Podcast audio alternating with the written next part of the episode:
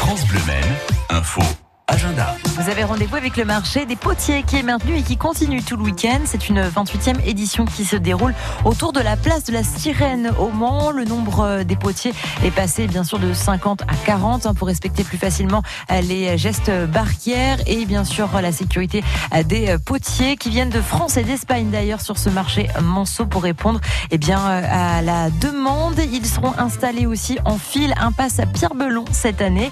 Alors pour faire vos cadeaux de Noël, vous aurez l'embarras du choix avec des objets en grès, en porcelaine, en vernissé, euh, que ce soit décoratif ou des objets utiles. Il y en a pour tous les goûts, ça c'est sûr. Rendez-vous donc aujourd'hui et encore euh, demain de 9h à 19h de la place de la Sirène à la place des Ursulines en passant par la rue Jankowski. Passez également un week-end en musique puisque la culture s'adapte aux mesures gouvernementales et l'association House Artwork. C'est euh, ben, des artistes qui peuvent intervenir sur le pas de votre porte et vous pourrez réserver votre créneau encore pour demain des créneaux de 10 à 20 minutes. Alors au programme des bulles artistiques avec Bill Ledru, un clown magicien, le prestidigitateur El Magomato, la chanteuse lyrique Diana Higby et puis la chanteuse actuelle Lola Bay.